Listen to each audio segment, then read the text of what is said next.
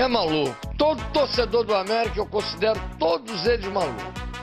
Isso minha santa mãe já falava. Sendo vela tudo que é jogo, uma no primeiro tempo, uma no segundo, mas a vela, nem a vela tá adiantando mais. Quem tá falando aqui é o Gabriel do Coelho Cast. Acharam que a gente tinha morrido, né, João? Mas estamos aí vivíssimos. Vivíssimos.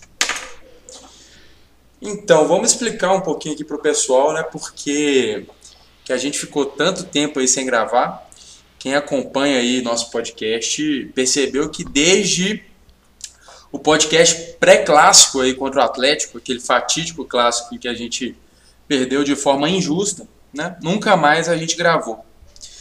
Uh, criaram teorias aí sobre isso, né, João? Falaram que poderia ser é, alguma coisa relacionada a uma viagem ao espaço-tempo, né? Se for alguma coisa nesse sentido, a gente infelizmente não pode falar, né, João? Confidencial. Confidencial. Mas a grande verdade é que nós estávamos acompanhando a luta do Coelho Alfredo. É, enfim, né, a gente queria que ele chegasse bem ao destino dele. Não sei se vocês acompanharam também essa luta desse símbolo aí, guerreiro aí, Coelho. É, o João, você quer comentar um pouco da trajetória do Coelho Alfredo? O Coelho Alfredo foi aquele que teve atrito no aeroporto, né? Que eles queriam embarcar com o Coelho e não deixaram. Exatamente, mas no final das contas o Coelho conseguiu embarcar, né? Porque estivemos todos em sentinela aí para que o Coelho chegasse ao seu destino. E isso aí tomou muito tempo aqui mesmo do, do pessoal, tá? Nossa equipe aqui do podcast, todos nós aqui, é, tivemos né, que parar um pouco para olhar para a trajetória do Coelho Alfredo.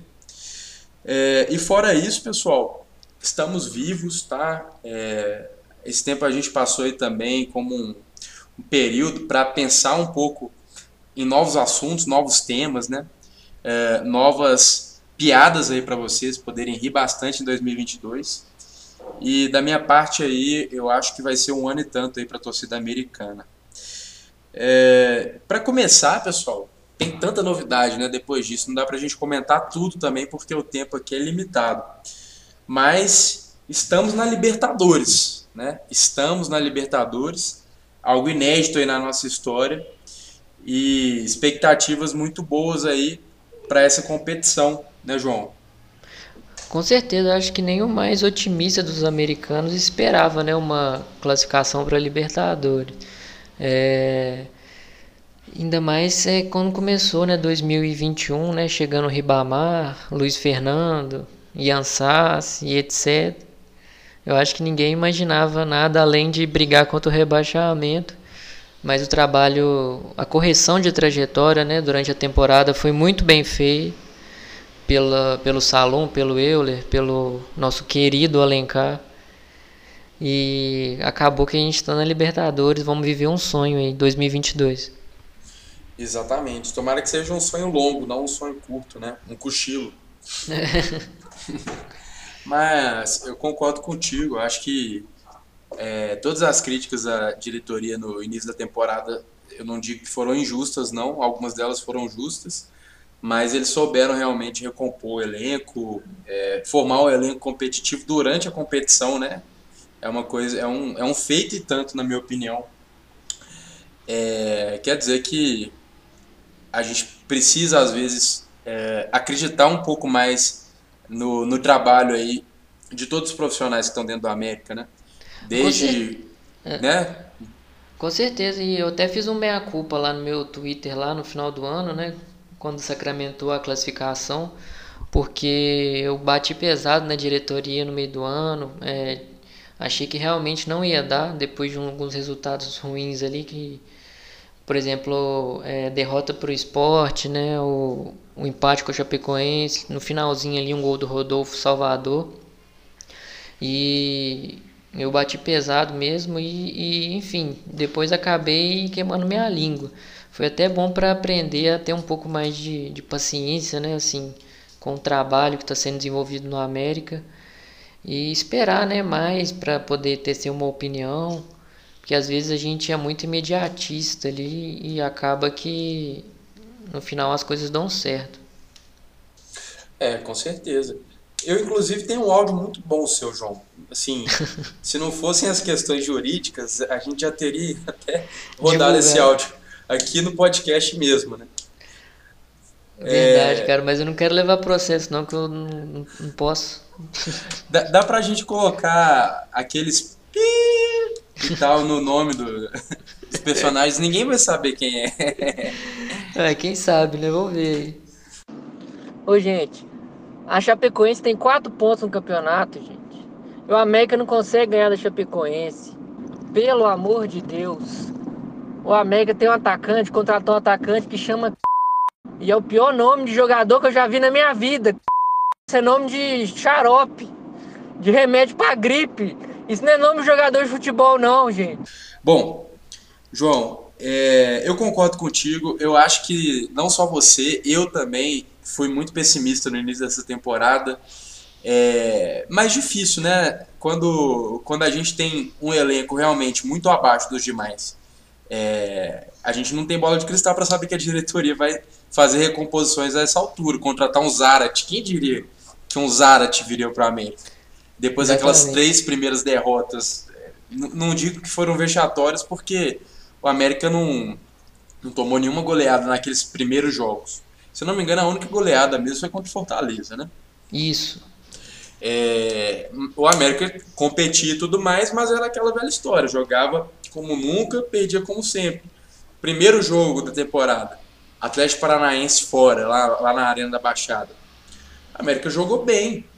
Tudo bem que o jogar lá na, naquele gramado fake lá é difícil tudo mais, mas a América não fez um mau jogo, né? Chegou no finalzinho, tomou um gol ali e tudo, mas não foi o jogo que acabou com os meus ânimos, não. O que acabou com o meu ânimo ali naquele início foi o conjunto da obra e a falta de elenco. A falta de elenco, né? É, faltava uma peça-chave ali para o ataque, que acabou vindo depois, é claro, né? A gente perdeu o nosso técnico, Lisca, depois é, tivemos uma recomposição assim inteligente da minha, na minha visão, inteligente da diretoria, trazer o, o Wagner Mancini, o traidor. O burro! O burro! burro! Tomou Gimo. É Gimo? Troglodito. Bom demais. É. Mas o, o fato é que estamos aqui falando diretamente da, da Libertadores da América. É até um fato curioso aqui que eu comecei a fazer aulas de espanhol para poder visitar todos os países aí onde o América vai jogar. É, além disso, falta um pouco do dinheiro, né? Mas isso aí a é. gente vai resolvendo. Nós somos assalariados, não tem como, né? É, mas o pessoal das torcidas tem feito aí, né? Um, um Não, trabalho é. interessante. Ah, tem, vai ter caravana da Barra Una, vai ter caravana da Seita Verde também. Então é. quem quiser ir, quem puder ir, né, no caso. Eu queria ver é, na segunda, na terceira rodada, se a gente passar, a gente pode jogar lá em Guayaquil, né? Será que vai ter? Não, aí complica um pouco, hein? Um pouquinho só, né? É, um pouquinho. Você tem noção de quantos quilômetros são até lá? Nossa, não faço nem ideia. Mas aqui, América do Sul é muito grande, né, cara? Então qualquer viagem é dar a volta no mundo. Eu não, eu não acho que é tão longe assim. Acabei de olhar aqui, BH, Guayaquil, é 93 horas de viagem, 6.122 quilômetros. Só isso. Só isso. É... Você pede folga hoje aí no seu trampo e aí você tem que ficar mais de uma semana fora. Se não é, for um tem problema. que tirar 30 dias de férias. Né? Mas eu acho que dá, cara. Eu acho que dá. Bom, e para essa Libertadores, né, João? A diretoria prometeu e tem cumprido aí com vários reforços, né? Eu sugiro que a gente faça o seguinte: vamos primeiro falar um pouco aí de cada reforço. Eu, eu vou fazer uma divisão assim por posição né?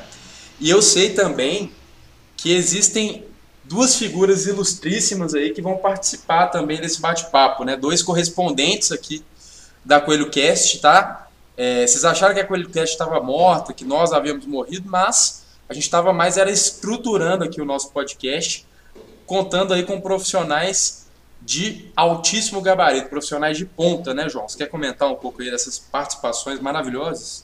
Pois é, com os dólares né, que a gente ganhou das visualizações do primeiro episódio, a gente pôde dar uma incrementada aí na equipe, né?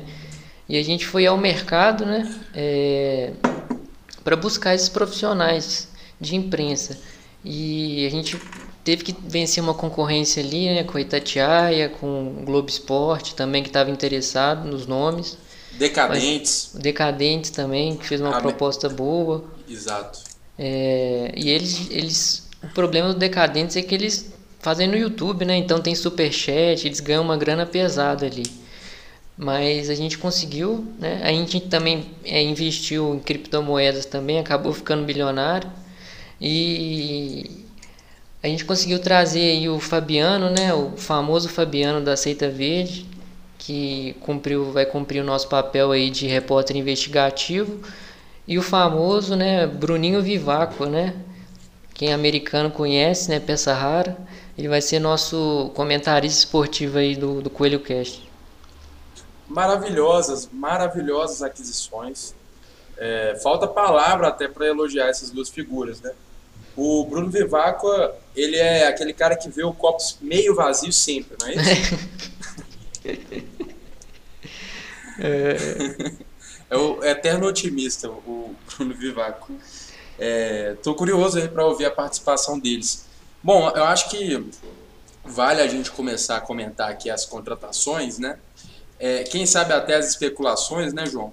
Sim, é, sim. E não tem como também a gente deixar de falar de contratação e não falar do nosso é, Lobo de Wall Street, ou ex-Lobo de Wall Street, Aquele que não deve ser nomeado, João.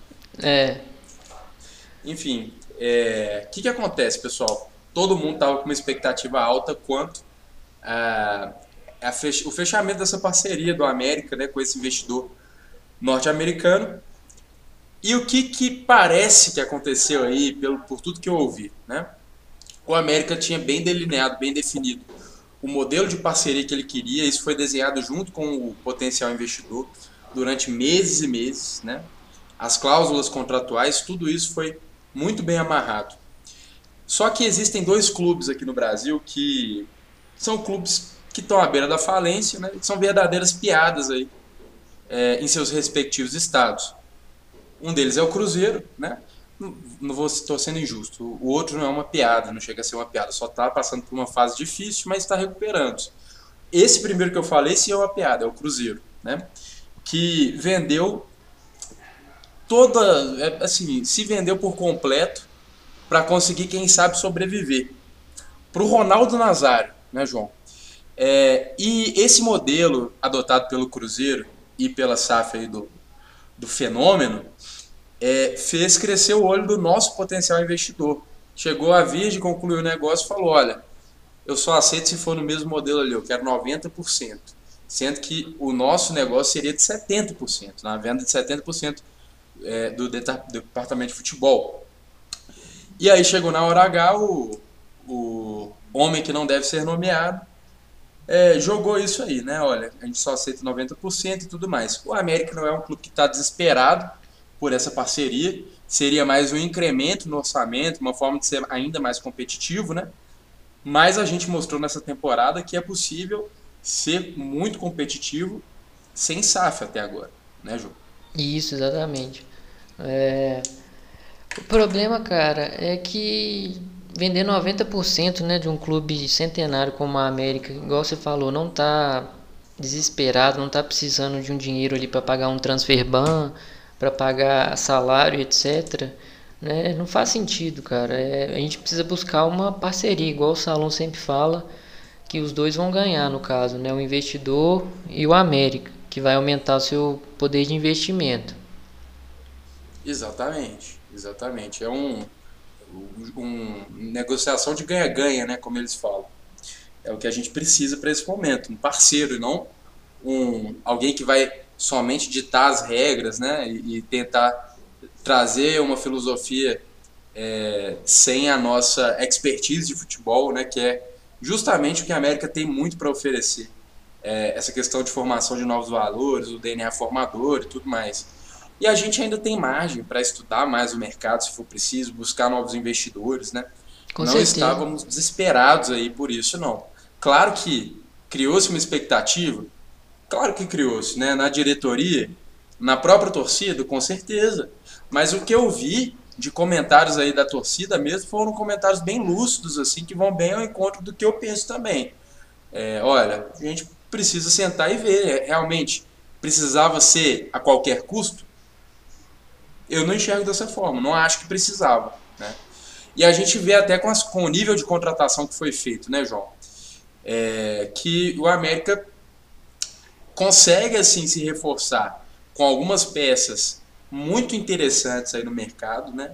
Com uma visão aí muito inteligente do que tem sido feito, é, praticado dentro do futebol brasileiro, né? É, de forma bastante criativa a gente vai fazendo as nossas contratações. Algumas delas questionadas, sim, mas se você for pegar no total, o balanço geral, eu a princípio eu enxergo como uma movimentação bastante positiva, tá? Do América nessa temporada aí, nessa pré-temporada. Vamos comentar um pouquinho dessas contratações primeiro, é, começando aí, né, pelo gol.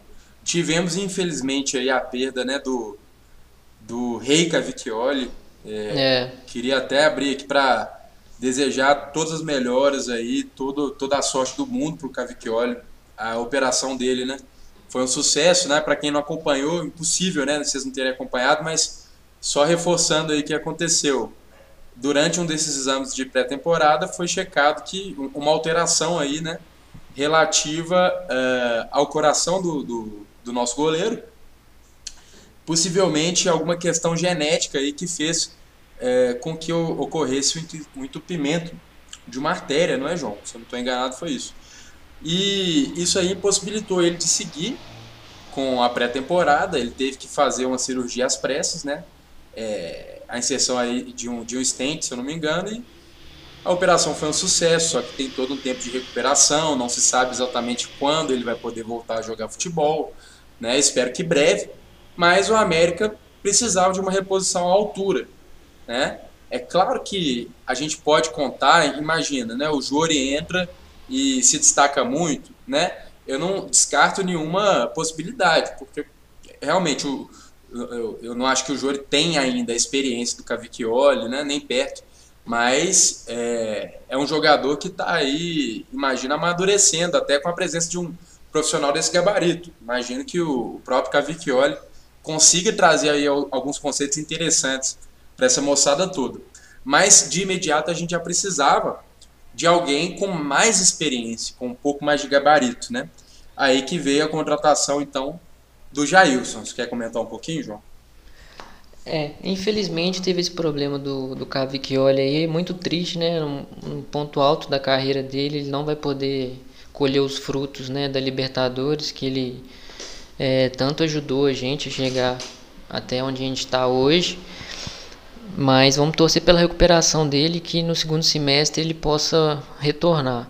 Sobre o Jailson, é, é um goleiro de mais idade, 40 anos, né? Já não tem a mobilidade de antes já não tem os reflexos de antes, mas compensando esse lado, tem a experiência, né? É um bom goleiro, é um profissional de grupo, saiu do Palmeiras assim como um ídolo, né, da torcida. Você pegar os comentários dos palmeirenses, que inclusive é, é uma torcida super exigente, uma das mais exi- exigentes do Brasil, e para um cara ser ídolo no Palmeiras não, não é fácil, né? E o, e o Jailson saiu é, como um ídolo do Palmeiras, mesmo sendo reserva. Então eu acho assim que é um profissional que vem para agregar com experiência, um profissional que vem para dar segurança em campo também, que eu acho que ele é um bom goleiro, eu acho que ele vai entregar. É, talvez a gente perca com as jogadas é, que a gente tinha com o Cavicchioli, né? Que ele jogava muito bem com os pés, conseguia fazer ligação direta com o ataque. Eu acho que o Jailson não é um profissional que joga muito bem com os pés. Mas, enfim, é, eu acredito que seja uma boa contra- contratação dentro do, do, do possível, né? Boa, boa. É, pois é, eu concordo com isso aí que você falou sobre jogar com os pés e, e armar jogadas, né? Mas é muito difícil localizar no mercado jogadores com esse tipo de característica ainda, né? Eu acho que isso é tendência do futebol moderno, mas não é tão fácil achar goleiros aí que são sabidamente bons goleiros e também bons com os pés, né? O Cavicchioli foi um achado do Lisca, né? Já tinha é, já tinha jogado com o Lisca em outras equipes ou outra equipe, agora não estou lembrado bem qual, mas é, não, não me lembro de outro goleiro que tinha uma habilidade tão grande com os pés no América. É difícil até achar isso aí dentro das equipes brasileiras, né? É um conceito um pouco mais recente. Isso. Né? O, o Cavicchioli, para mim, é o melhor nesse aspecto.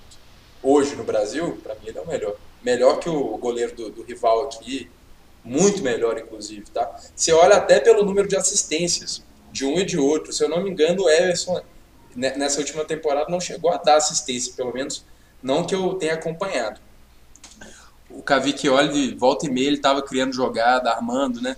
É, ataques e dando é, ligação direta. Teve aquele gol icônico do Ademir contra o Sport lá em, em Recife também, né? Isso, e teve aquele lance contra o Santos também, que ele dá uma assistência e o Ademir sofre o pênalti. Exatamente, exatamente. É, é, é isso. O, o Jailson, vamos colocar assim, que não seja um, um atributo tão uh, presente nele, né? Essa questão de jogar com os pés. Por outro lado, outro nome que tinha sido especulado no gol aí, né?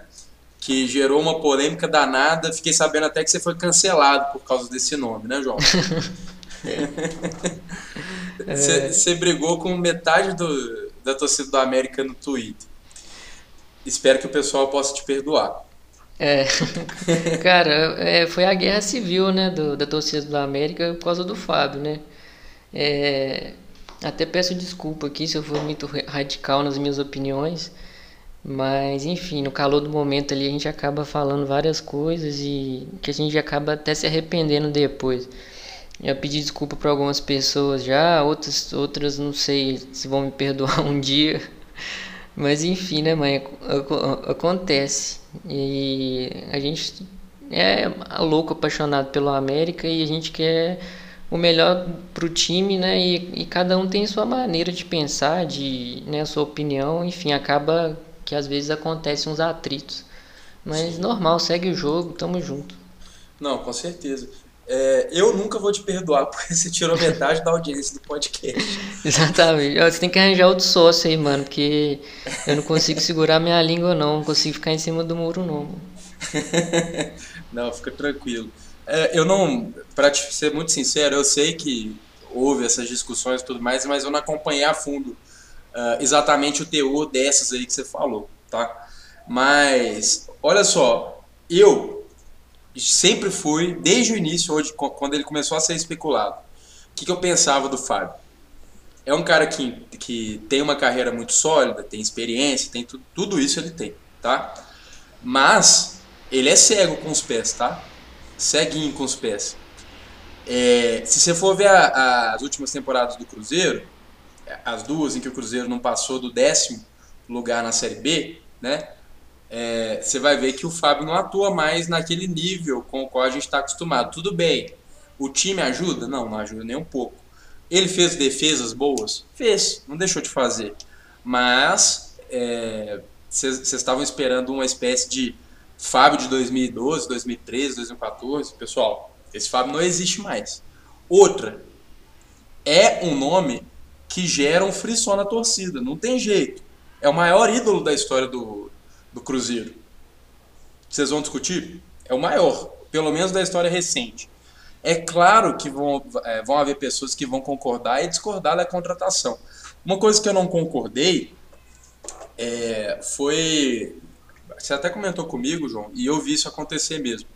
Pessoas que desmereceram o Cavicchioli para viabilizarem, entre aspas, ou justificarem a, a vinda do Fábio, sabe? Sendo que não se compara as últimas temporadas de um e de outro. Exatamente. A, a, as temporadas do Cavicchioli perto das do Fábio é uma coisa assim, você tem que entender zero de futebol para poder fazer essa comparação, na minha opinião, né? Tô, eu sei pedindo desculpa e eu tretando mais, né? enfim. Mas é a minha opinião também, tá, pessoal? Entendo quem queria o Fábio? Entendo. Óbvio que eu entendo. É um cara de experiência, é um cara de nome, é um, um cara que pode entregar se ele tiver em, em, boas condições aí jogando em alto nível. Mas, sinceramente, eu preferi o Jailson. E é, depois, eu... o que, que acabou acontecendo? A diretoria, o que tudo indica, foi, correu atrás do nome do Fábio, estava quase fechado, não sei qual foi a proposta que a diretoria fez, né? Mas o Fluminense chegou e ofereceu o dobro e ele foi correndo. A gente está sujeito. E por quê? A gente brigou tanto por causa disso, por causa de um cara que na hora H foi e trocou a América, sabe? É, eu também penso assim, cara, mas enfim. É, vida que segue, né? Uhum. Com certeza. E não vai ser o, o Fábio que vai fazer a torcida do América se desgastar, enfim, né? Ficar rachada. Pelo amor de Deus, pessoal. Águas passadas não movem moinhos e vamos para frente. É, então, é, mas ia ser inevitável a gente comentar, né? Dessa especulação Sim, é. que houve aí. Eu espero que o Fábio dê muito errado no Fluminense, tá? Assim como o Fluminense, o Fluminense como um todo se dê muito mal nessa temporada. Por quê? Não sei, mas eu quero que o Fluminense se dê mal. Também, cara. ah, eu acho que é por causa do Natan. Eles ofereceram. Por que os caras ofereceram tanta grana no Natan? Também não consigo entender isso. Ah, entraram no leilão, né, mano? E...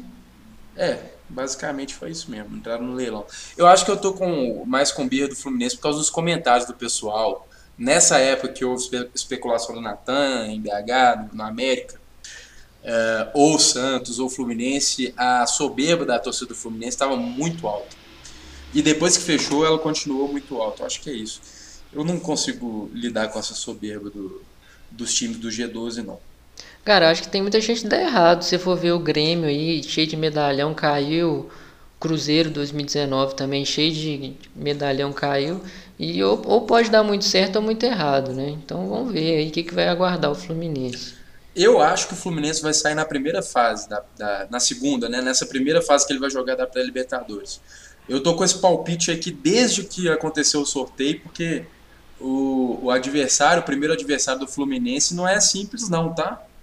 Quer ver? É, o, é um time que joga na altitude, se eu não me engano. Mas eu, eu tô com essa esperança aí do Fluminense já sair na primeira fase para já acabar todo o planejamento deles. Eles estão se reforçando bastante. Demais. Tão né? Estão é. investindo muito para essa temporada. Muito mesmo. Ah, eles vão jogar contra o Milionários. Milionários da Colômbia, né? Exatamente. Time cascudo, difícil de enfrentar também. É difícil, difícil.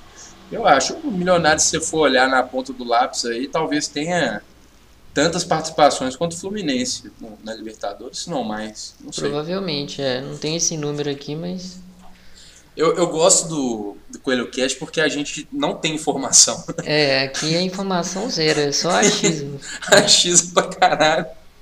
E depois o, o pessoal que entende vai e complementa. O, o Salviano lá do América História, ele vai, olha, é, é isso.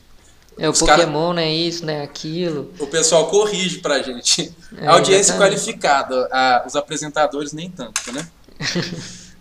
Aí falar pro Salviano também que um brother meu emprestou o Nintendo Switch dele, mano, e eu tô jogando Pokémon Let's Go aqui no Nintendo Switch, é da hora. Depois eu pedi uma, umas dicas pro Salviano pra jogar Pokémon depois. Uhum. O Salviano sabe de tudo, né? É. Boa. Fica aí o desafio do João pro Salviano na Arena Pokémon Salviano.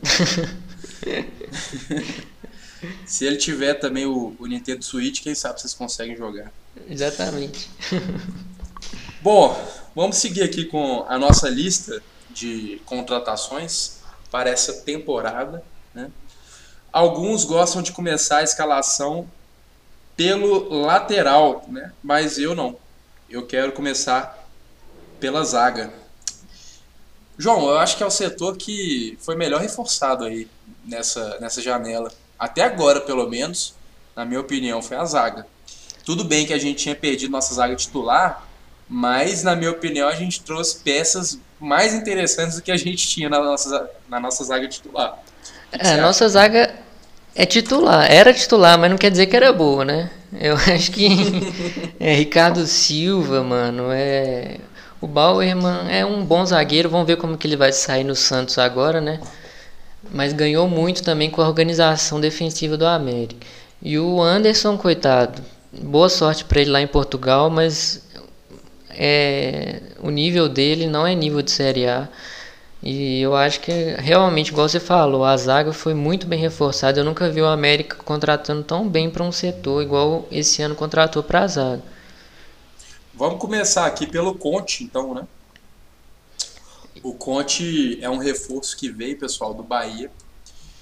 O Bahia, apesar de ter caído, né? Se, se vocês pararem para assistir algum, alguns jogos ou verem alguns vídeos aí do Conte, é claro que vídeo de jogador, em geral, você vai olhar e o cara sempre vai ser o supra-sumo do futebol. Mas de pessoas que acompanharam, uh, de fato, os jogos do Bahia, eu não sou uma dessas pessoas. Mas assisti os jogos do Bahia contra o América, por exemplo, né? É, da própria torcida do Bahia, mesmo antes de, de o Conte fechar, tá? O, o jogador argentino. Quando ele estava só sendo especulado em outras equipes, uma delas o América, dá para ver o carinho que a torcida do Bahia tem. Não foi uma pessoa só que eu vi comentando, né, que é o melhor zagueiro que já passou pela, que já vestiu a camisa do Bahia. Tá? Se você procurar, vocês encontram aí várias pessoas, vários torcedores, vários tricolores falando aí que vai fazer muita falta, que foi o melhor zagueiro que passou ali e tudo mais. Então, assim, expectativa altíssima para ver esse cara jogando com a camisa do América, né, João? Com certeza, cara. Eu fiquei muito animado. Eu até tinha comentado no Twitter uma semana antes de. Essa, essa, essa é, modéstia à parte, cara. Eu acertei muitas contratações que o América iria fazer esse ano. O Conte, o Ramires, o Elton Paulista, todos eu, eu comentei antes no meu Twitter que poderiam ser boas peças para o América. Quem acompanha meu Twitter sabe. E o Conte, quando ele saiu do Bahia, eu falei, nossa, seria uma ótima para o América. Eu queria muito esse cara aqui. E realmente a diretoria é, trouxe, conseguiu trazer, né? E eu estou muito animado para ver o Conte com a camisa da América. Ele parece ser um grande profissional, né? É, jogou no, no Benfica, não conseguiu se firmar, foi emprestado para o Atlas do México, né? Ele foi revelado no Colón da, da Argentina. E a torcida do Colón também estava doida para ele voltar, é, mas acabou fechando com a América. E estou muito animado, cara, para ver o, o, o, German Conte é um zagueiro alto, né, joga bem com os pés também. É, já zagueiro calmo, né, que tem muita, muita qualidade no desarme, na bola aérea. Vai ser bom de ver jogar, com certeza. Maravilha. Interessante isso que você falou, né, dessas, é, desses comentários que você tem feito no, feito no Twitter sobre potenciais contratações e tudo mais. Será que o Salão Fake está te seguindo? Cara, é... ele já falou, né, que segue várias pessoas. Mas eu, não, eu acho que ele não, não, não, eu não tem esse conhecimento para ele me escutar, não. Eu acho que quem está nesse nível aí é o Lucas Prates, né? Nosso futuro diretor de, de futebol aí. Que esse tem um, um mapa de mercado e, e tem conhecimento do que fala. E eu acho que a diretoria escuta o Lucas Prates. Agora eu acho que não, sou um mero comentarista do Coelho Cast. O, o diretor de futebol, né? O, o, Lucas. É, o Lucas Prates. Exatamente. Boa. Cara, fora o Conte, né? Temos aqui também uma outra joia, assim, um cara que vai uh, deixar muitas saudades do clube de onde ele veio. Tô falando do Éder, né? A torcida do Dragão lá, do Atlético Goianiense, Atlético Goianiense que me traz lembranças aí da Série C. É, foi nosso companheiro de Série C aí também. Teve uma trajetória muito interessante aí nos últimos anos, né? Somos irmãos aí de trajetória de certa forma. Mas a torcida do Dragão vai sentir muita falta desse zagueiro Éder, né? Que veio com toda a pompa ali para assumir realmente a titularidade do América. É, e da mesma forma que as pessoas do, do Bahia falam que o Conte é um dos melhores zagueiros, se não o melhor que já passou ali, uh, o Éder, a mesma coisa. O pessoal tá louco lá em Goiânia com a perda desse jogador. Né? Falam que a proposta que a diretoria do Atlético Goianiense fez, né? O presidente deles é aquele cara que tirou a máscara do jornalista. Chato é, pra caralho. Chato pra caralho, né? É, ele, ele parece que fez uma proposta assim, muito acima da, da realidade média do clube. Teve gente falando que foi a maior proposta salarial até hoje do Atlético Goianiense. Não sei se chega a ser tanto, tá? Mas o fato é que eles queriam muito manter o jogador e não conseguiram. A concorrência foi forte. E a gente conseguiu trazer essa joia aqui pro, pro nosso time, né? Pro Lana. Quer comentar um pouco? Sim, e é um zagueiro que vai complementar, né? O, o Conte joga por um lado, o Éder joga por outro. Não me pergunte qual lado agora, mas eu sei que eles jogam por lados diferentes. Acho que o, o Éder joga mais pela esquerda, o Conte pela direita, se eu não me engano. E com certeza a diretoria pensou nisso, trazer uma dupla de zaga que se complementasse, né? E até discuti aí com os torcedores do Atlético Goianiense que vieram encher o saco quando a gente contratou ele. Teve um repórter lá da, da rádio de Goiânia que falou que ah, o Éder é muito bom, não sei o que, mas esperava que ele fosse para um time maior. É, enfim, né? A, a eterna soberba, né? Mas maior que o Atlético Goianiense? É tipo isso, né, mano? Não dá pra entender esses caras. Os caras, nossa senhora. Eu odeio o Atlético Goianiense, mano. Nossa. Time feio. oh, mas, mas, é difícil, né? Se você for pegar a tabela da Série A, acho que para qualquer time que o Éder fosse, ele estaria um time maior. Exatamente, é. Né? É, realmente é difícil entender essa soberba aí do, do Dragão Goiano. Mas estou esperançoso aí com as atuações do Éder, tá? São dois zagueiros altos, né, João? São dois zagueiros grandes, assim, de porte grande, isso é importante. Claro que não é a única coisa que, que deve ser levada em conta, mas é um bom indicador. É, com certeza, com certeza. Ser, ser mais alto que o Conte é difícil, né? Só se for jogador da NBA, mas. é. é. Agora, sobre mais reforços aqui na zaga, né? Tivemos também um jogador que promete ser o substituto do Bauerman se não nas atuações, mas sim esteticamente falando. Né? O Bauerman, que era um colírio para os nossos olhos, infelizmente teve que ir para é, para a Vila, né? para Vila Belmiro, lá reforçar o Santos, mas temos no lugar dele o Maidana, né? que não sei se chega a ser tão lindo aí quanto o Bauerman, mas tenta, né, João? É o candidato a ser o mais bonito do time, né? Exato. A, a, torcida feminina do América comentou bastante, eu vi a Duda falando bastante ali. Ela falou, eu achava que ele era feio. Eu também achava que ele era feio, mas é porque ele usa aquele cabelo, sei lá, um cabelo é, grande, amarrado, tudo não sei o que, aquilo ali estraga um pouco da beleza do garoto. Mas quando ele chegou, ele tava sem aquilo, é, ele tava com os Peaky Blinders ali atrás, né? Ele tava lá no, na sede do América assinando. Tinha uns caras uns cara bizarros lá com, com os ternos Peaky Blinders. Exato, velho. Os caras voltaram no tempo aí da máquina de tempo do Marquinhos Santos para assinar o contrato lá em. Como é que é a cidade lá do. Do Peaky Blinders? Esqueci. É Birmingham? Não. Birmingham, né? Acho que é. É que lá em Birmingham é o Birmingham e o Aston Villa, né? São os dois times lá. Cidade, inclusive, do, do Black Sabbath. Black Sabbath nasceu em é, Birmingham. Olha só, cultura, hein? É. é eu, eu até hoje não entendi o look daqueles camaradas, né? Mas, tá certo. O que importa é que temos aí um esboço de zaga bem interessante. Maidana se não, não conseguiu ser titular aqui no em Vespasiano, é, conseguiu fazer boas temporadas aí no, no esporte, né? Inclusive fazendo muitos gols de cabeça, gols de bola aérea. É, claro que eu não vou ter informação apurada aqui, porque não é o meu papel, mas eu sei que ele fez coisa aí de seis gols numa dessas últimas temporadas, tá? É, vai ser importante esses gols aí, né? Já que nosso atacante vai ser o Henrique Almeida, né? Ô, você tá dando spoiler aí do. mas, mas é uma sacada boa. é, é. Bom, e Gabriel Gomes, esse eu não tenho absolutamente nenhuma informação sobre, tá?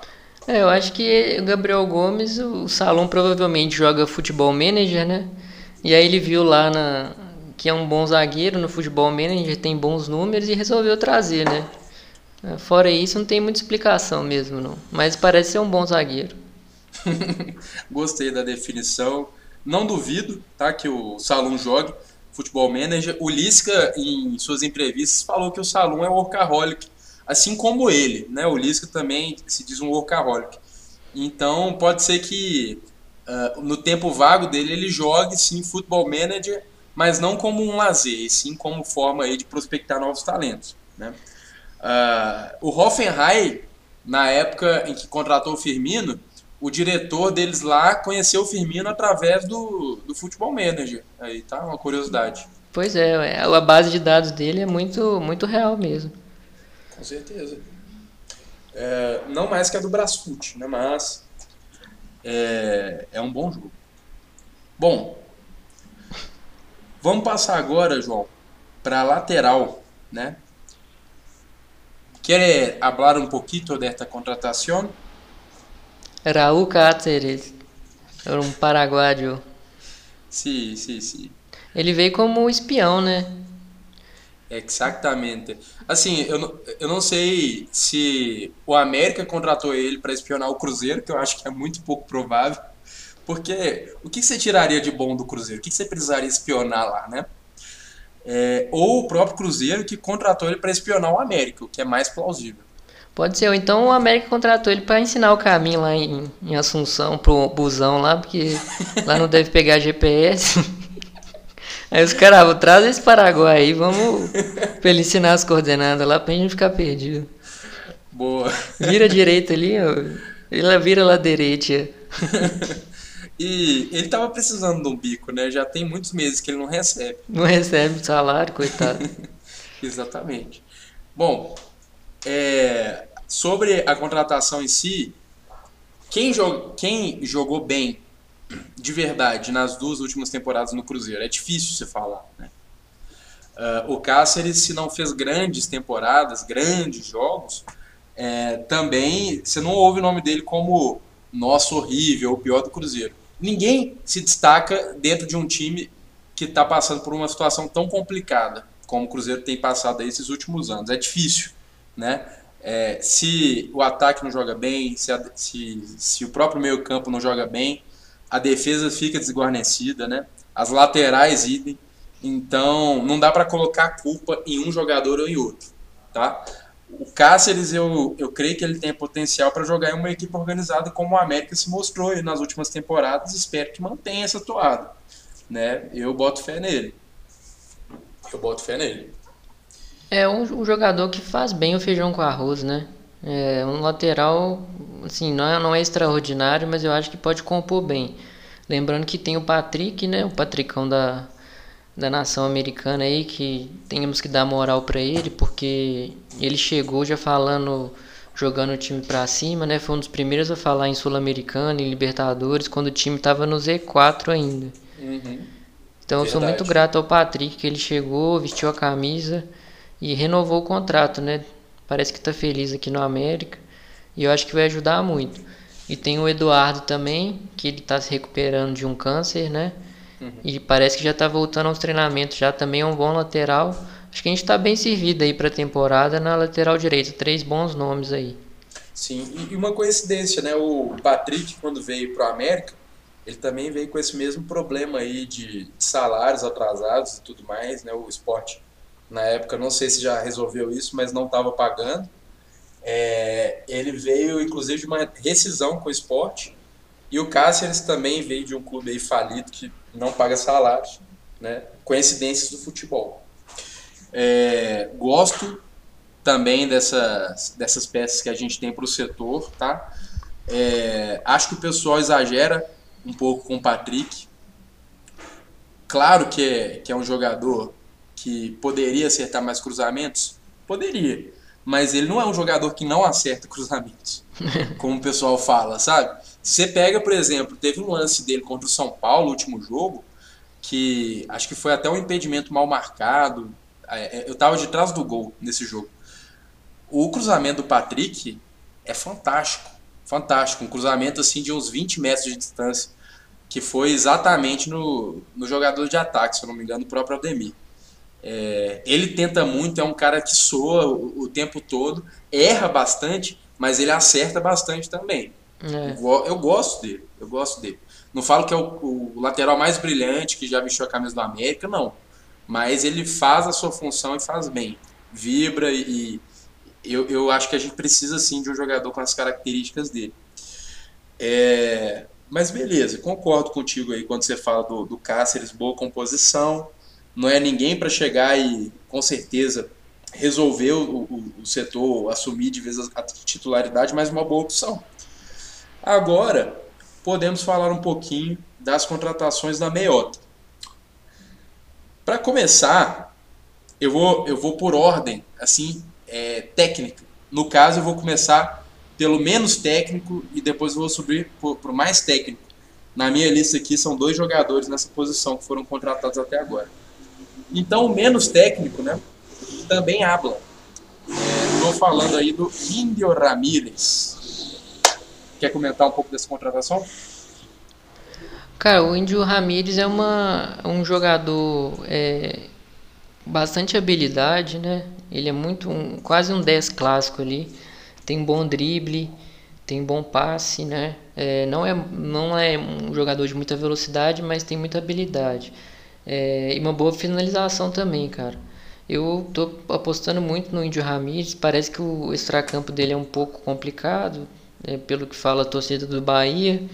Mas vamos ver se no grupo do América, que é mais centrado, ele consiga desenvolver mais seu futebol e também é, tomara que ele não sofra com as lesões, né? Ele sofreu bastante no Bahia com, com lesões, mas eu acho que é uma boa aposta.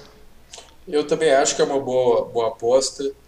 É, eu não sei exatamente se o América considerou esse negócio uma oportunidade de mercado, mas eu achei que, que foi sim uma ótima contratação. Você é, vê um pouco do, da trajetória dele no próprio Atlético Nacional, a torcida tem um pouco de birra dele, fala que ele é pecho frio, né? O, o Lucão vai saber é, explorar melhor esse conceito, mas o que eu entendo de pecho frio é aquele jogador que, que não vibra, não tem garra, que às vezes treme em decisões e tudo mais. Não sei de onde eles tiraram isso. Eu vi alguns jogos do Bahia e vi ele jogando sim muito bem, com muita técnica, né? É um jogador canhoto que traz muita agudeza aí pro, pro ataque, trouxe muita é, é muita capilaridade para o ataque do Bahia. Gosto do jogador, acho que ele tem muito a somar. Problemas extracampo, verdade, falam que ele tem. Mas também é, espero aí que, que a gente consiga contornar isso. Nem sempre a gente consegue, mas quando a gente consegue, costuma é, dar certo. É, então eu, eu, falei né, que eu ia começar pelo segundo meio-campo em termos técnicos, para depois ir para o primeiro, né? O jogador mais técnico da posição aí dentre essas contratações. O nome dele, João, é Matheus Hebreu. Mateuzinho Hebreu. né? Foi uma contratação que saiu aí recentemente. O perfil da América fez uma coisa que foi muito interessante. O, o estagiário ele trouxe ali aquela sombra do jogador, né? falando que era um jogador que estava voltando para casa, né? Eu tinha certeza que era o Moisés. Certeza, mas certeza que era o Moisés.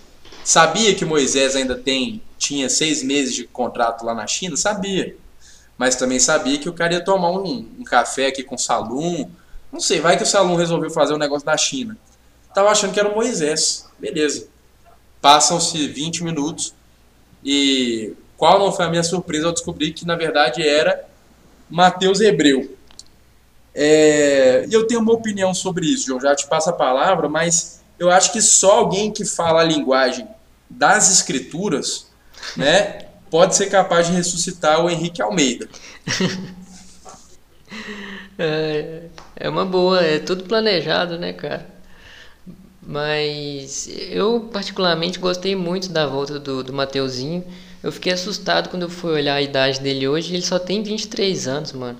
É um cara que é, estreou muito muito cedo no América, né? E, e ele não sentiu o peso do profissional. Nunca o Mateuzinho sempre foi uma referência no time do América, né? Mesmo tendo pouca idade. Em 2017 ele jogou muito bem, comeu a bola na Série B até a, a lesão dele contra o Paraná, aqui no Independência. Depois, em 2018, se eu não me engano, ele jogou menos jogos na Série A, mas ele deu conta do recado, pelo que eu lembro. Eu tenho uma, uma lembrança boa de um gol dele contra o São Paulo, lá no Morumbi, de um jogo de 1 a 1 é, 2019 ele foi muito bem novamente, né? acho que foi o ano que ele teve melhores números, se não me engano foram 9 gols e 6 assistências, são bons números né? em 45 jogos. É, 2020 ele, ele caiu de produção, né? Caiu bastante de produção e, e, e acabou indo para Israel. Eu gostei muito, eu acho que o Mateuzinho ele tem que aprender a ser mais objetivo, né? É, porque ele tem habilidade, ele tem um bom, uma boa finalização. Eu acho que ele pode ser esse jogador de, de escape aí para o América, né? De, de criatividade também, junto com o Índio Ramírez. Eu acho que se ele tiver amadurecido aí nessa ida, que eu acho que foi o caso, né? A idade também, né, João? 23 anos, as coisas já começam a imaginar sentar na cabeça do jogador. Se ele tinha uma expectativa de ir cedo para a Europa, né? Ele já sabe que isso não vai acontecer por agora, pelo menos. É, não sei se ele colocou a carreira dele acima da instituição em algum momento. É, são coisas aí que o pessoal fala, né? Não posso afirmar nada. Mas eu imagino que agora, com mais essa chance que o América está dando para ele, ele tem tudo para valorizar mais e mais é, a casa dele, né? Então, a, a nossa equipe. É, se vier para jogar sério, se vier para somar ao grupo, né?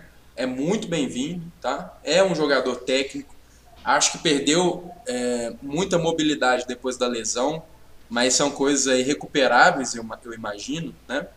É, é um jogador também inteligente quando quer, então eu, eu não acho assim como algumas pessoas talvez achem que é, o América gastou ficha, não, eu acho que a gente pode ter alguma boa surpresa aí de atuações do, do Mateuzinho, tá? É, e tudo bem, né, que comentei aqui que só quem fala a linguagem das estruturas, das escrituras pode fazer o Henrique Almeida jogar. Mas, é, falando em escrituras, eu ainda aguardo o outro profeta, tá? Salum, se você está ouvindo aí o podcast, faça um esforço aí. A gente está querendo muito ver o Moisés vestindo a verde preta. Eu, pelo menos, estou doido para ver o Moisés de novo aqui, viu? Eu também.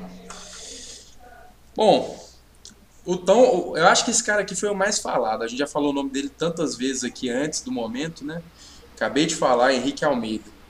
Vamos falar um pouco dele, dessa contratação, João? O que, que você acha de Henrique Almeida?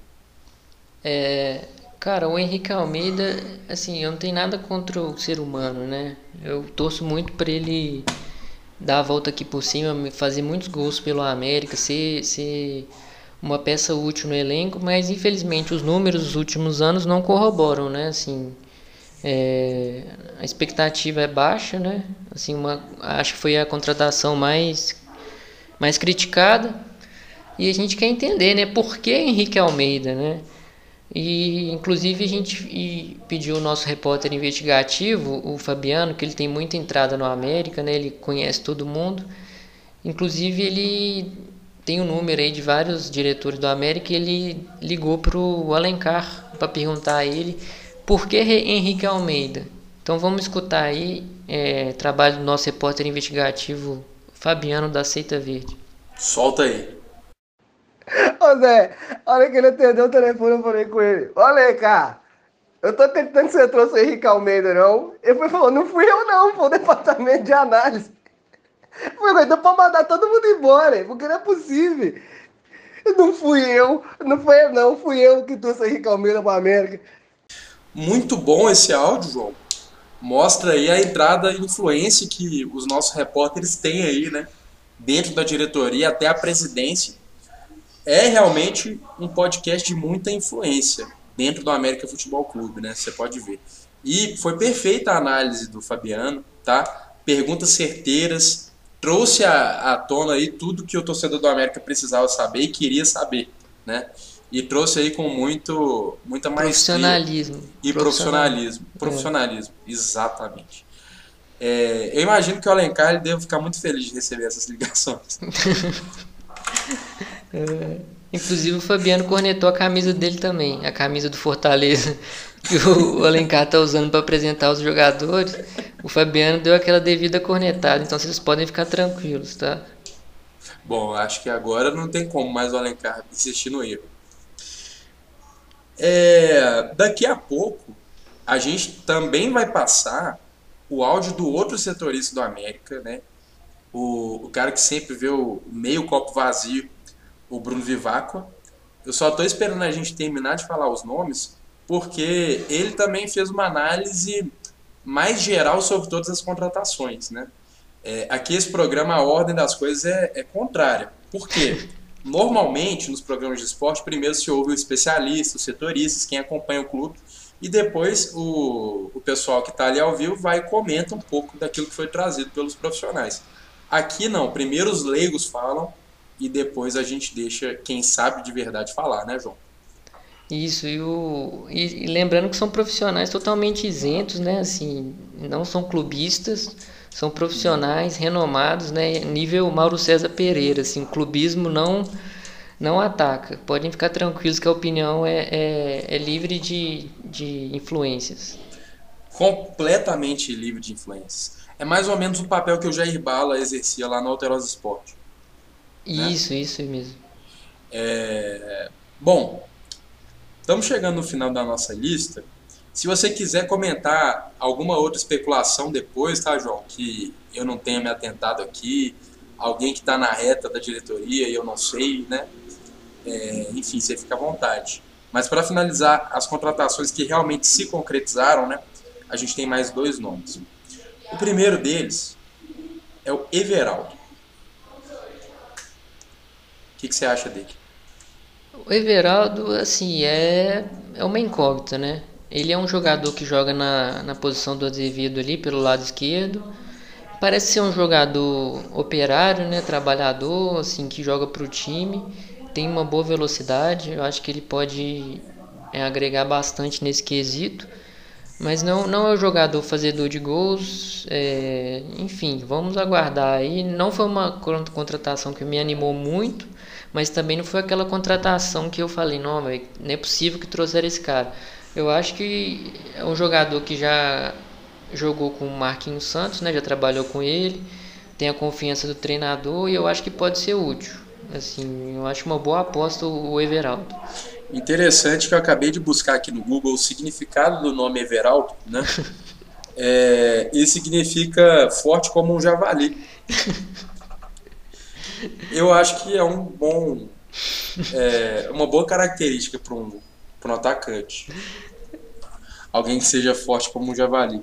O último jogador forte como um javali que o América teve foi o Dudu Pitbull, né? E Grande ídolo. Grande ídolo.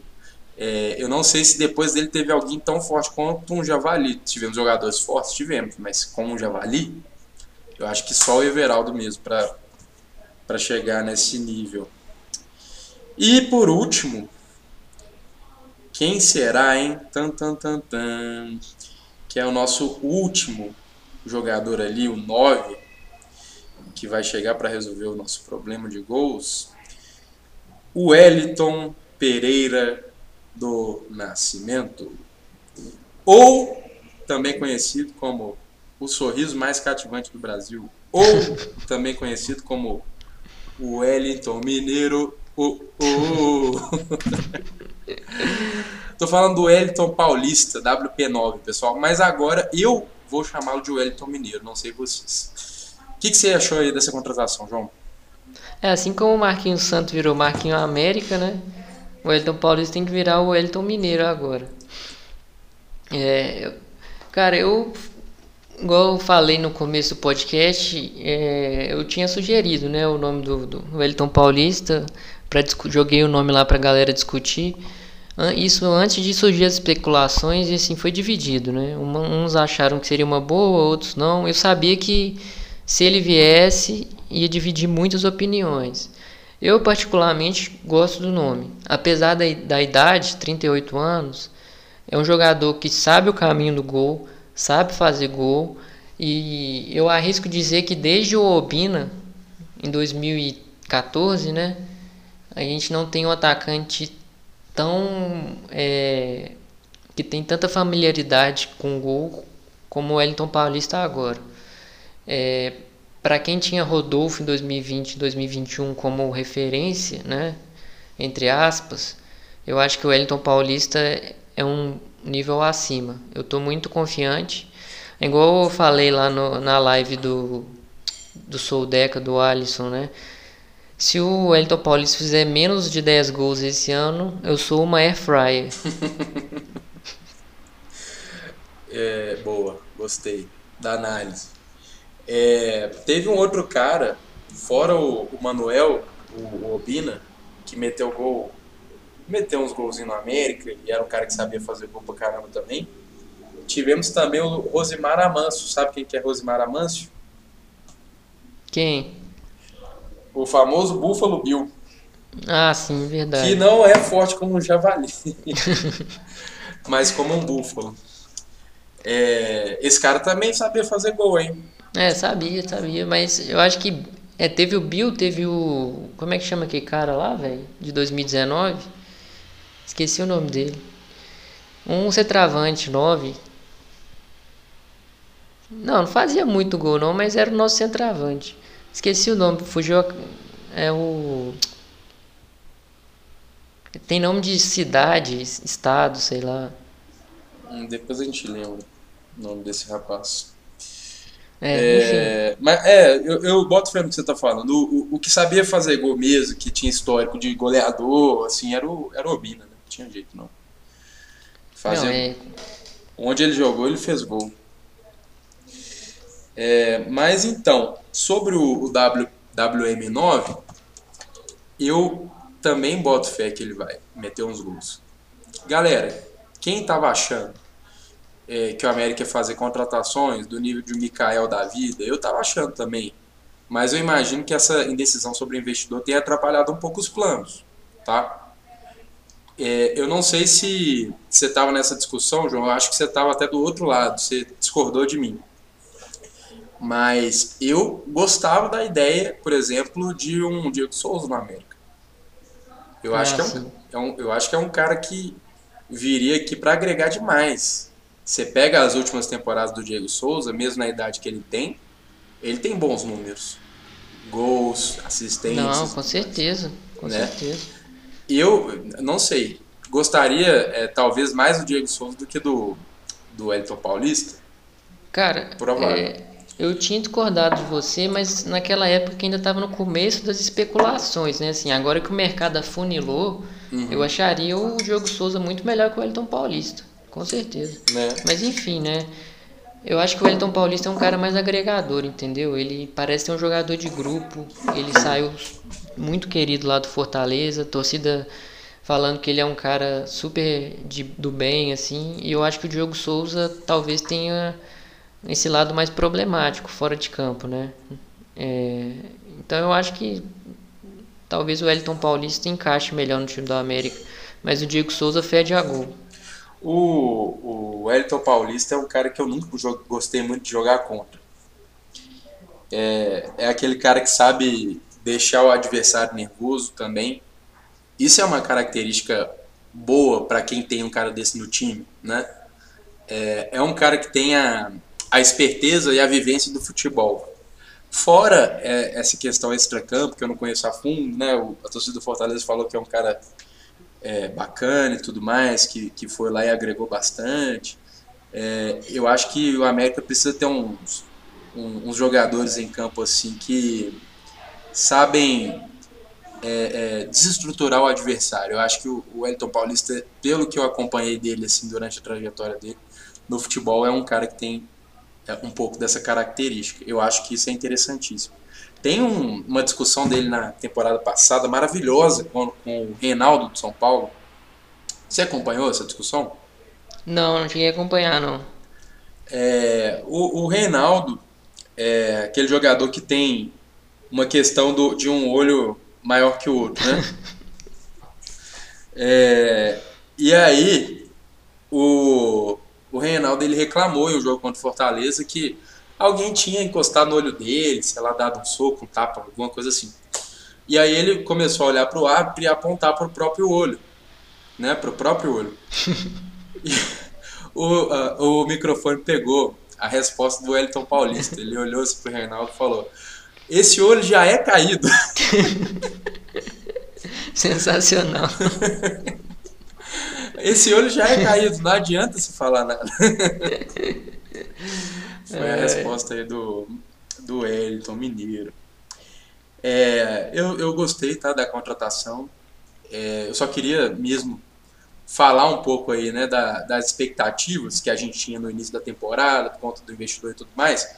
Muito difícil hoje o América tirar 20 milhões do bolso e tirar o Mikael do esporte, né? Muito é, não, difícil. Impossível. É, o, o, agente do Mikael fala que é o Fabrício, que foi zagueiro aqui no América. A, a América tem uma entrada boa com ele tudo mais. Ele mesmo parece que não queria ficar no esporte, mas o, o esporte está fazendo muito jogo duro, ele ainda tem um contrato por mais um ano, se eu não me engano, lá. É muito difícil do América conseguir tirar, assim, de pagando a multa, né? A não ser que o esporte resolva emprestar e, e o América pagar um, um, valor X, né, muito menor. Mas e não venderam ele para o Japão, né, que foi uma proposta até boa, imagina para o mercado interno, acho difícil. É, complicado demais. É. é. Então, assim, dentro das possibilidades, não estou nem falando de mercado sul-americano, né? Mas dentro das possibilidades que a gente tem de conhecidos, assim, centroavantes conhecidos no Brasil, o Elton Paulista está longe de ser a pior delas, né? Longe. É um cara que faz gol, é um cara que entrega. Se vier para jogar série, vai. Eu acho também, concordo com você, também eu me, me torno uma máquina de lavar, um, sei lá, um secador de cabelo, se ele não fizer 10 gols na temporada. A máquina de lavar Smart da Samsung. um microfone, meu, meu microfone hoje está dando pau. Eu viro meu microfone que está dando pau. Enfim, é impossível. O, nem Deus tira esses 10 gols do, do Elton Paulista. Só o Mateuzinho Hebreu pode tirar. Só o Mateuzinho Hebreu pode tirar. Cara, é, vamos passar agora o áudio do Bruno, o Bruno Vivaco, o homem que sempre vê o copo meio vazio. É, e vamos ver se, de fato, né, tudo que a gente falou bate aí com o que os nossos especialistas pensam também. Roda aí. Vamos lá. Salve galera do Coelho Cast e a todos os ouvintes americanos. Bem, o mercado americano está sendo bem agitado nesses últimos, últimos dias, essas últimas semanas, né? Então eu vim aqui comentar um pouco sobre o que, que eu acho dos jogadores que vieram, que foram contratados. Bem, o Jailson, né, eu acho que não era o melhor nome que a gente podia trazer, mas é um goleiro que já fez boas temporadas no Palmeiras. Tem uma idade avançada, mas eu acho que consegue suprir bem a falta do Matheus Cavicchioli. O Cáceres eu não tenho opinião formada, jogava no Cruzeiro, um time que é uma zona, né? A gente sabe que é um time totalmente desorganizado, configura sempre ali na na parte de baixo da tabela da Série B, então é difícil algum jogador render. Espero vê-lo primeiro para depois comentar. O Conte fez uma boa temporada no Bahia, foi bem seguro, desarmou bastante. O Éder, eu acho também que é um zagueiro muito bom, novo, né? O Atlético Goianiense estava bem servido na zaga com ele. E o Maidana, eu acho que é um bom reserva, né? tem uma boa bola parada. O meio de campo, o Índio Ramírez, eu acho que ele se destacou no futebol colombiano, jogou pouco aqui no Bahia, né? Teve uma, uma lesão, mas eu acho que se ele conseguir recuperar o futebol, ele pode, pode ser bastante útil ao América. Agora vamos à parte triste desse início de temporada, que é o sistema ofensivo, né? É bastante triste, desanimador. O Everaldo é o jogador de uma temporada só, jogou bem uma temporada no Fluminense e depois foi muito mal no Corinthians, muito mal no esporte, não, não consigo colocar esperanças nenhuma nele. É, O Elton Paulista a gente já conhece, né? Já rodou em todos os times do Brasil, é bem rodado. Eu acho que se for o Elton Paulista dos últimos dois, três anos aí, ele vai ser bastante útil aqui no América e vai, e vai fazer bastante gols, porque ele sabe fazer gol. O Mateuzinho estava no fraquíssimo futebol de Israel, tudo bem que teve a depressão, teve lesão, mas eu acho que já foi a era dele, já foi o tempo dele. Pode ser que ele recupere o futebol, mas eu acredito que não. Mas ali no banco ele pode até ser útil, não pode ser uma peça como seria o Ademir, por exemplo. Agora, o Henrique Almeida é brincadeira, né? É uma brincadeira de mau gosto que a diretoria fez, né? Eu acho que era melhor manter o Ribamar no elenco, porque pelo menos o Ribamar tem música, né? Uma musiquinha legal, engraçada, simpática. O Henrique Almeida nem música tem. Ele não tem gol, não tem música, não tem boas atuações. Então eu acho que esse cara vai ser um que a gente vai precisar ter bastante paciência.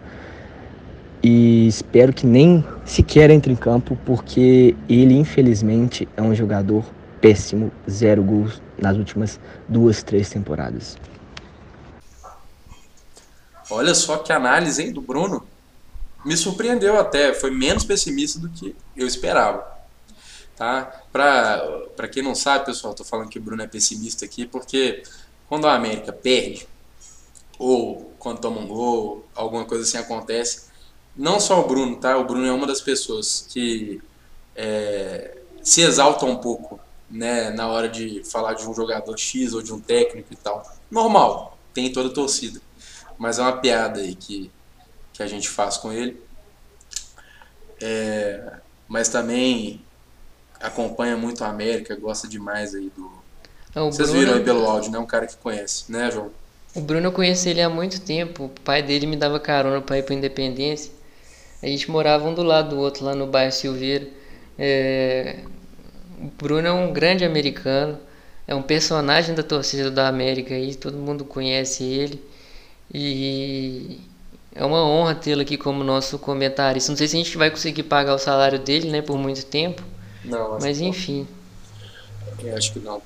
A não ser que criam aquele negócio de pagar lá do YouTube, como é que chama? Superchat. Superchat aqui do, do Spotify, ou de onde você estiver ouvindo esse, esse podcast maravilhoso, né? É, eu acho que é difícil a gente conseguir mantê-lo por muito tempo. É aproveitar mesmo. A mesma história do Zarat. Aproveite enquanto é tempo, entendeu? É que depois começa a chegar as propostas aí, cresce o olho e aí já era, já começa a fazer leilão. Exato. Eu conheço o Bruno desde a comunidade do Orkut. É, a gente acompanhava a América. Você era dessa época também, João? Cara, eu não, não, mexia muito em Orkut nessa época, mas eu sabia que existia essa comunidade do América. Nossa, muita história de lá, viu, velho? No, muita coisa. Muito bom, muito boa essa época. Comunidade do América é, eu acho que o auge dela, no auge, assim, a gente deve ter conseguido chegar a uns 5 mil membros, 6 mil, não sei. Mas era uma comunidade mais movimentada que comunidade de 40, 100 mil pessoas, entendeu? Uhum. É o pessoal muito engajado, era o dia inteiro comentando, comentando, comentando. Aí depois que acabou o Orkut, né, o pessoal tentou criar a comunidade lá no VK, mas não deu muito certo não, mas foi um, um momento no, fantástico muita história dali. Depois a gente pode fazer um podcast só sobre histórias do Orkut. Pode, pode sim, um bom tema aí. Trazer alguém, né, um, um pessoal que participava para lembrar de uns casos e tal, isso é bom. Bom, passamos aqui então das concretizadas contratações. Uma pauta que eu ia sugerir aqui, João, é que falaram aí no Twitter, né? Isso aí foi conversa, mais boato, rumores do que qualquer coisa mas que existe já uma reserva para um exame de mais um jogador aí durante essa semana, né? E esse jogador seria um jogador que ainda não foi anunciado, que não está dentro desse aí que a gente tem certeza que vai jogar pela América em 2022 e que seria um jogador com de investimento um pouco mais alto, acima da média. Eu sinceramente não sei é, nem qual a posição que seria é, a, a, destacada aí para essa contratação, não tem maiores informações. Mas eu queria saber se você quer dar um chute aí sobre quem poderia ser esse jogador. É, essa informação foi trazida pelo Emerson Romano ontem na Itatiaia, que teria um nome guardado a sete chaves aí. Agora, minha dúvida é se, se era o Mateuzinho, cara. Será que não era o Mateuzinho, não? Ah, cara. Eu acho que não, porque pelo perfil da contratação. Eu não acho que o Mateuzinho veio aqui para ganhar um salário muito acima da média. Será? É, tomara que não, que seja mais um nome mesmo aí para surpreender. Eu acredito que seja um 9, tá? Eu acho que o Wellington Paulista não veio para ser o 9 titular. Eu acho que ele veio para para compor o grupo, né? Porque a gente vai jogar muitas competições esse ano. Se Deus quiser, a gente vai passar para a fase de grupos da Libertadores. Pode ser que a gente dispute uma Sul-Americana. Não, é não é o que a gente quer, mas pode acontecer. Copa do Brasil, Mineiro e Campeonato Brasileiro da Série A. Lembrando que tem Copa do Mundo no final do ano, então o calendário esse ano vai ser muito apertado. Então eu acho que o Elton Paulista veio para ser um 9 é, com status de titular, mas que vai revezar com outro nome melhor, que seria esse cara que está vindo ainda. Eu acredito que seja um gringo mesmo. Um é. gringo, 9 gringo que está vindo aí. Nossa, tomara, hein? É... Eles tinham falado também do, do Sebastião Gomes, eu acho, do Atlético Nacional. Surgiu uma, é, uns rumores no Twitter aí que o América estava interessado, que é um meio-campista do Atlético Nacional. Mas eu não vejo o América tão necessitado assim no meio de campo, né? Seria uma boa contratação? Seria, mas. Ah, se usar de sair, talvez. É. Mas é. eu acho que ele é um meio-campo mais defensivo, esse Sebastião Gomes. Ah, entendi. Não, não é tenho certeza. Criado. Tem que perguntar ao Lucas Prato, sei que ele tem um scout dele com certeza. boa. É... é, eu também não tem nenhuma certeza sobre isso. Legal você ter falado, né? Mais do que um rumor, então, é, é uma informação do, do Emerson Romano aí, que cobra o América tão bem. Isso. É, bom, tomara que ele esteja certo e que esse nome não tenha sido nada contra, tá, pessoal? Mas que não tenha sido o Mateuzinho pela expectativa que se criou é. em torno dele, né? Até pelo perfil da contratação, alguém que vai ganhar mais ou, ou que vai ser fruto de um investimento um pouco maior a gente espera um jogador que entre realmente para ser um titular absoluto, que não é necessariamente o caso do Mateuzinho, né? na minha opinião. Pode entrar, pode somar, pode até se tornar um titular aí durante a temporada, mas ele não vem com, com nenhuma certeza de titularidade, né? pelo menos na minha opinião. É, exatamente. Vamos ver se ele consegue jogar pelo lado direito ali, né? Que o América, no América ele, ele caía mais pro lado esquerdo, né? Mas eu acho que ele consegue desempenhar bem essa função de, do lado direito. E eu acho que vai ser uma boa o Mateuzinho caindo é. pelo lado direito. É, seria interessante. Ele bagunçando como ele bagunçava antigamente, hein? É, não, com certeza, cara. É. Ele tem bem, muita bola. Tem muita bola, tem muita bola. Um, um, cara que, que desestrutura a defesa, né? É difícil de achar no futebol, tipo um Ademir da vida. É, o Mateuzinho já foi esse cara da América em algum momento, né? Deixou de Sim. ser, mas foi é, é o que falta muitas vezes, né? Essa, esse tipo de criatividade. Acho que a gente está perdendo.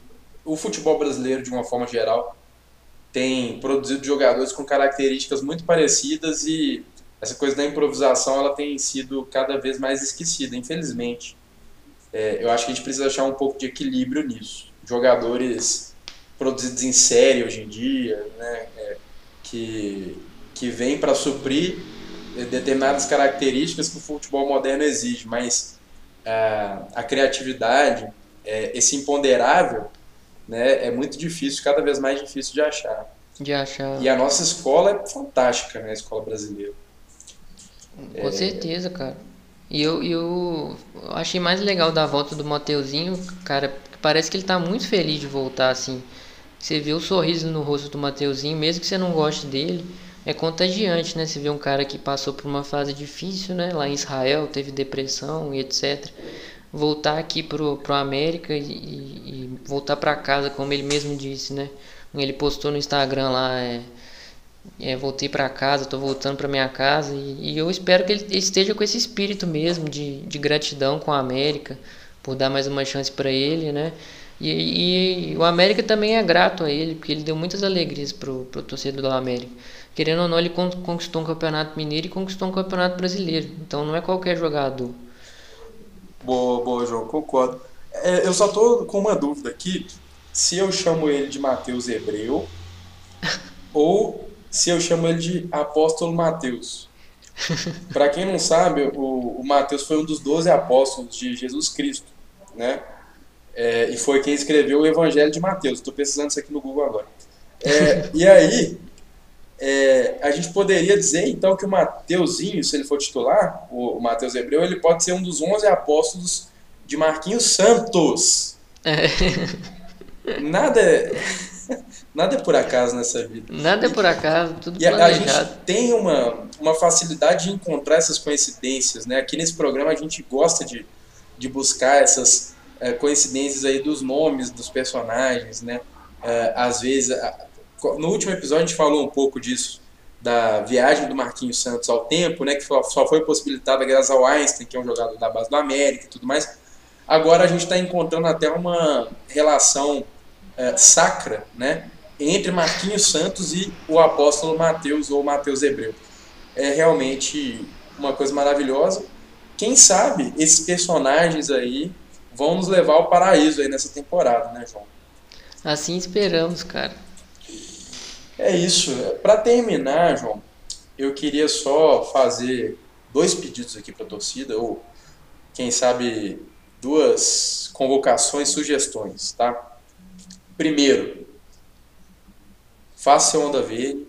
Esse ano vai ser foda, muito foda. A gente vai jogar Libertadores. Se não fez onda verde ainda, faça. É, e segundo, o nosso segundo jogo na nessa primeira fase que a gente vai jogar da pré-Libertadores, é lá em Assunção, né? Já comentamos aqui. Se você tem interesse em conhecer o, o estádio do Guarani, lá no Paraguai, lá em Assunção, e acompanhar o América ao vivo em uma partida de Libertadores e ter uma história para a vida inteira, né? Você tem duas opções, na verdade três. Ou você pode entrar em contato aí com o pessoal da Seita Verde. Ou você pode entrar em contato com o pessoal da Barra Uno, porque eles estão fazendo aí caravanas direto de BH para lá, tá? O jogo, só para destacar aqui, né? A data do jogo é 3 de março, não é isso, João? O, o, o jogo da volta, se eu, se eu não me engano, é. Não, perdão, 2 de março. É 2 de março, é numa quarta-feira de cinzas. É, então é uma oportunidade aí ímpar para quem quer conhecer. E tem grupos de americanos já também tentando organizar voos lá para Assunção para assistir esse jogo aí de perto também.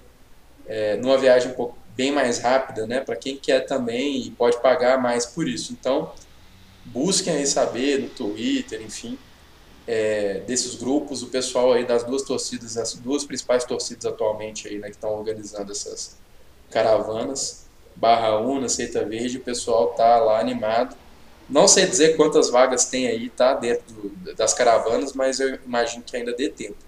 Sim, então, sim. corram lá para quem quer ir. Eu mesmo estou querendo ir. Algum destaque aí a, a mais, João? Cara, é o recado aí para 2022, né? Vai começar o Campeonato Mineiro agora.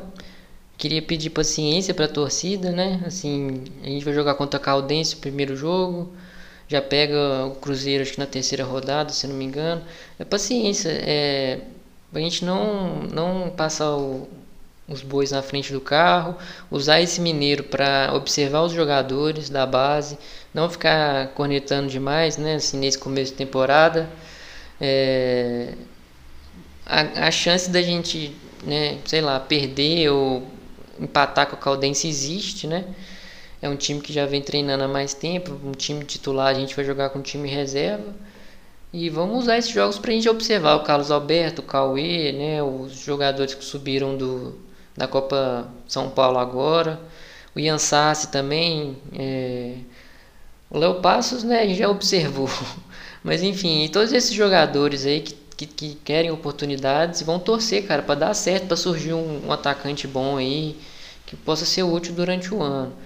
E é isso. E vai ser um ano importantíssimo 2022 que a gente saiba é, aproveitar esse ano, né, que tudo dê certo e, e, mais do que nunca a gente precisa da união da torcida, né, que, que, que, haja muita paz, muita harmonia dentro da torcida do América para a gente poder lutar por um objetivo aí. Total, total. É, eu fiquei até triste aqui agora porque a gente não comentou do, do Coelhãozinho, né? A campanha do Coelhãozinho na Copinha. Vou comentar rapidinho que campanha maravilhosa, né? Ficamos entre as quatro melhores bases do país, perdemos para o Santos na semifinal, mas o Santos é o Santos também, né? Uma equipe muito respeitada e a gente não foi com as nossas principais peças para essa competição, né, João? Foi realmente uma grata surpresa. Queria parabenizar aí a todo todo o elenco que foi lá para a Copinha fazer essa campanha histórica, né? Chegar na semifinal de uma competição dessa, mais tradicional, a mais difícil, mais importante competição, competição de base do país, né? Não é para qualquer elenco, não. Eu, eu fiquei muito feliz mesmo aí com, com a nossa campanha. Foi, foi muito bom, cara. É um time sub-17, né, praticamente, a gente conseguiu uma campanha maravilhosa mostrando o peso da camisa do América, né? Exatamente, exatamente. O peso da camisa do América. É, melhor time de Minas Gerais aí na competição, né? Melhor time fora do estado de São Paulo na competição. É uma campanha aí realmente para se destacar. Fomos, fomos com muita, muita raça. É, a camisa pesou mesmo, a camisa pesa. Quando, quando a gente fala de categoria de base, não tem como. Não tem como. Somos damos aula nesse quesito, né? É. E, e aqui, alguns jogadores interessantes, tá? Naquele time. O próprio, começando pelo goleiro Cássio, algumas defesas que aquele camarada ali fez, me coloca até a dúvida, será que ele não pode compor esse elenco aí para 2022, tá? Eu fico com essa dúvida aí, na, essa pulga atrás da orelha. É um bom, um ótimo goleiro mesmo, cara. Acho que vai ser, vai render bons frutos aí para os próximos anos. Sim, sim, com certeza. Mas é isso, assim, para não passar batida, né? Essa, essa campanha maravilhosa que a gente fez, só comentar rapidinho. Vamos finalizando aqui o podcast, né? Obrigado, pessoal. Acompanha a gente lá no Twitter. O, o nosso Twitter, né, oficial aí do, do Coelho Cash, vocês jogarem lá, vocês acham. Eu sou Gabrielito BH. Seu Twitter é qual mesmo, João? É o Deca Campeão 1912. Deca Campeão 1912. O do podcast é o Coelho Cast 10. É fácil achar a gente lá se você está no Twitter. Se você está no Facebook, você deve ser um corneta, mas você é bem-vindo aqui também. É, a gente vai divulgar também esse episódio no, Facebook, todas as redes sociais onde tiverem americanos, a gente está lá. Agradecimento a todos aí, um abraço e vamos que vamos, que a temporada está só começando tá? Quem aí tá desanimado e tudo, não fique, tá? Não fique. A gente também estava desanimado no ano passado, olha como o nosso ano terminou. Eu estou muito otimista para esse ano aí, estou gostando sim de muitas contratações que estão vindo. A gente precisa apoiar aquelas que a gente não concorda também. E é isso, vamos fazer uma corrente, vamos que vamos, que esse ano vai ser foda. É isso.